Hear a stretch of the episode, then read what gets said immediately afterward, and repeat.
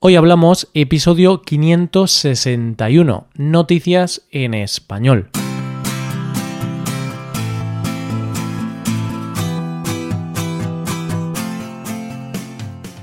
Bienvenido a Hoy Hablamos, el podcast para aprender español cada día.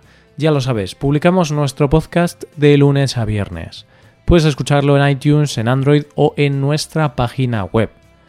Ya sabes que tienes disponible la transcripción de este episodio y una hoja de trabajo en PDF con ejercicios y explicaciones de vocabulario y expresiones. Este contenido solo está disponible para suscriptores premium. Hazte suscriptor premium en hoyhablamos.com. Hola oyente, ¿eres de los que ven el vaso medio vacío o medio lleno? ¿Eres de los que piensan que ya es casi fin de semana? ¿O de los que piensan que todavía es jueves? Yo soy de los que piensan que la semana está casi acabada, porque es jueves y toca hablar de noticias. Primero hablaremos de unos influencers después de un discurso de boda y terminaremos con un hombre con ganas de fumar. Hoy hablamos de noticias en español.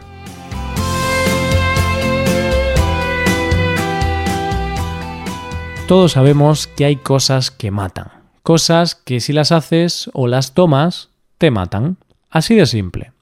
Pero lo que no sabíamos es que la estupidez humana puede matar.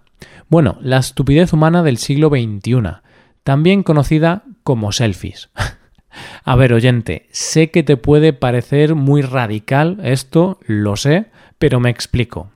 Cuando digo selfies, no me refiero al selfie normal y corriente que todos nos sacamos cuando estamos de viaje, con amigos, con la novia. No, no, no me refiero a eso. Me refiero a esos selfies que son claramente peligrosos y que se hacen con un único objetivo, conseguir me gusta y seguidores. Porque hay gente para la que conseguir me gusta en una foto se ha convertido en una especie de droga. Es como la adrenalina que no te hace ver el peligro. Porque no hay un me gusta por el que merezca la pena jugarse la vida. Esto, que puede parecer súper lógico, parece que no lo es tanto. De hecho, hay una estadística que dice que el número de muertes por selfies desde 2011 es de 250. 250. ¿No te parece una auténtica barbaridad, oyente? 250 personas que se han muerto por hacerse una foto para las redes sociales. No sé a ti, oyente, pero a mí me parece una auténtica locura. Y esto de jugarse la vida por una foto es lo que han hecho dos influencers portugueses, Raquel y Miguel. Estaban de viaje en Sri Lanka y se montaron en un tren. Supongo que no irían disfrutando de la experiencia, sino viendo el sitio ideal para sacarse un selfie. Cuando estaban pasando por encima de un puente, con una gran caída al vacío, debieron de pensar, ¿no estaría genial sacarse una foto aquí? Y dicho y hecho, se hicieron una foto. Pero Roy, ¿qué problema hay en hacerse una foto en un tren? Perdona, oyente, no te he contado toda la información. En la foto que han colgado en sus redes sociales se les ve con el cuerpo fuera del vagón, agarrados solo a una barra de metal, justo cuando pasan por encima del puente, y claro está, mientras él besa a la chica en la frente. y por supuesto, con el tren en marcha, claro, no vaya a ser que el tren estuviera parado y no fuera tan guay la foto. Y cuando publicaron la foto pasaron dos cosas. Dos cosas totalmente opuestas. Por un lado, y como te podrás imaginar, las redes se llenaron de críticas por lo irresponsable de la foto, que evidentemente no pasó nada, pero si ella hubiera resbalado, estaríamos hablando de algo muy distinto. Y es que amigos y amigas, los accidentes existen y ellos se la estaban jugando. Pero la otra cosa que pasó es que la foto tiene 40.000 me gusta lo que significa que a 40.000 personas les ha parecido que esa foto es digna de alabar. Y por lo tanto hay 40.000 personas que saben que si haces ese tipo de cosas conseguirás muchos me gusta, muchos seguidores y estarán a un paso del trabajo de sus vidas, ser influencers. Yo la verdad es que no tengo nada en contra de los selfies, de los influencers y de ese tipo de cosas. Pero me sorprende mucho que la gente esté dispuesta a arriesgar su vida por una foto tan simple. No son periodistas de guerra, no están sacando fotos que pasarán a la historia. Son simples fotos bonitas y tal, pero no creo que merezca la pena correr el riesgo por eso. Quizá deberíamos tener un poco de cabeza y de sentido común. No todo vale para triunfar en redes sociales. Pero bueno, no quiero sonar carca. Si quieren arriesgarse y no ponen en peligro a los demás, pues allá a ellos, que hagan lo que quieran. Pasamos ahora a la segunda historia del día. No sé, oyente, si alguna vez te ha tocado dar un discurso en una boda. Tengo algunos amigos que han tenido que hablar en una boda y todos me han dicho que se pasa mal. No por nada, sino porque quieres que sea perfecto. Todo el mundo te está mirando y la verdad es que se espera que digas algo muy especial y que hagas llorar o reír a todos los invitados. Y eso fácil, fácil no es. Te lo piden, tú dices sí y te lo intentas preparar lo mejor que puedes hasta que llega el gran día. Estás nervioso y finalmente lo dices. Sueltas tu discurso y la gente te felicita. En fin, ya pasó, nervios fuera, una copita de vino y a relajarse y ahora sí a disfrutar de la boda. Aunque no siempre es así, porque te voy a contar la historia de la hermana de una novia que dio un discurso en la boda y la novia terminó echándola de la ceremonia. ¿Pero qué dijo? ¿La insultó? ¿Reveló algún dato comprometedor? Pues eso parece, porque para que te eche tu propia hermana de la boda, algo muy grave has tenido que hacer, ¿no? Y grave, grave, hombre, según cómo se mire.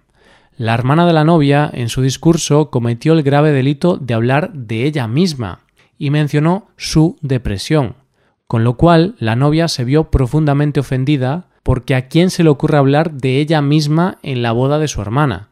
Y claro, la novia dice que le pareció sumamente egoísta y que era su boda, por lo que la protagonista debería ser ella y no su hermana. La novia dijo que nadie le prestaba atención a ella, sino que todos los invitados corrieron a hablar con su hermana y a felicitarla por lo fuerte que estaba siendo. Así que la novia, ofendida en lo profundo de su ser, esperó a que todos los invitados hablaran con su hermana y después le dijo que era una egoísta, que no era ni el lugar ni el momento para hablar de eso y que por favor se fuera de su boda. La hermana de la novia parece ser que se disgustó bastante, pero por respeto a su hermana se fue de la boda sin protestar. La novia dice que su decisión ha tenido diferentes reacciones. A sus padres les ha parecido lógica su reacción y la apoyan, pero otros, como su marido o sus amigos, dicen que quizá fue una reacción un poco exagerada, porque, mm, vamos a ver, una cosa es cierta. En los discursos de boda hablas de los novios, sí o sí. Si quieres hablar de otras cosas, lo haces en otro sitio. Hasta ahí estamos de acuerdo. Pero, sinceramente, mm, no me parece tan grave como para echar a tu hermana de tu boda. Me parece desproporcionado, porque me imagino a esa mujer ilusionadísima por la boda de su hermana, preparándose su discurso, para que luego le digan que se vaya, que el discurso no estaba bien. Yo, ¿qué quieres que te diga, oyente? Creo que todo el mundo tiene derecho a equivocarse y si algo te sienta mal, lo hablas y punto. Así que, oyente, si en algún momento te piden que pronuncies un discurso de boda, ten cuidado con lo que dices. Puede que termines enfureciendo a los novios y viendo la boda por las redes sociales de tus amigos. Vamos ya con la última noticia de hoy. Siempre me ha llamado la atención cuando vas a un hospital y ves a pacientes que están ingresados con sus batas y sus cosas en la puerta fumándose un cigarro. Yo entiendo que seas fumador, entiendo que los fumadores tengan el mono, pero estás en un hospital, ingresado, enfermo, y tienes ganas de ir a la calle a fumar. no sé, me parece sorprendente. Pero bueno, quizás esa persona está ingresada por una cosa leve y tantas horas en la habitación sin saber qué hacer, pues se aburre y se fuma un cigarro. Pero hay casos en los que el mono puede mucho más que la salud. Y precisamente de esto trata la historia de hoy. Te hablo de un paciente de un hospital ruso. El hombre estaba esperando al médico y al ver que no llegaba, se dijo pues voy a salir a fumarme un cigarro mientras no viene el médico. Y tal y como estaba, en calzoncillos, sale de la habitación camino a la calle. Los médicos, al verle, le preguntaron que a dónde iba. Y el hombre dijo que iba a fumar. Los médicos le dijeron que no podía, que tenía que entrar a esperar al médico. Pero bueno, tampoco es que fuera tan grave, ¿no, Roy? Solo era un cigarro. Sí, oyente, pero es que no te he contado todo. lo primero que debes saber es que el hombre sufría una intoxicación etílica, o lo que es lo mismo, iba borracho como una cuba. y lo segundo y más importante es que el hombre tenía en la espalda clavado un cuchillo. Un momento, un momento, llevaba clavado un cuchillo en la espalda. ¿Cómo podía andar? Pues parece ser que el cuchillo no le había entrado muy profundo y supongo que el efecto del alcohol le impedía sentir todo el dolor que debía de tener. Y sí, sé que te estás preguntando si se fumó el cigarro o no. Y la respuesta es no. Porque tras mucho negociar con los médicos, estos le dijeron que o entraba o se iba a morir. y claro, eso es un argumento que por muy borracho que estés, entiendes.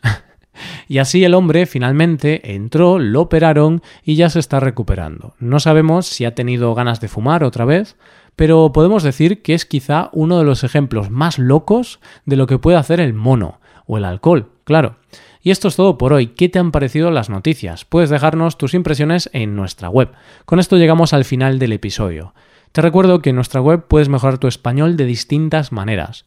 Por un lado, puedes hacer clases por Skype con profesores certificados y nativos de España, y por otro lado, puedes hacerte suscriptor premium para poder acceder a la transcripción y a una hoja de trabajo con cada episodio del podcast.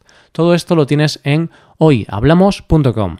Esto es todo. Mañana volvemos con un episodio de conversación real y sin guion entre dos nativos.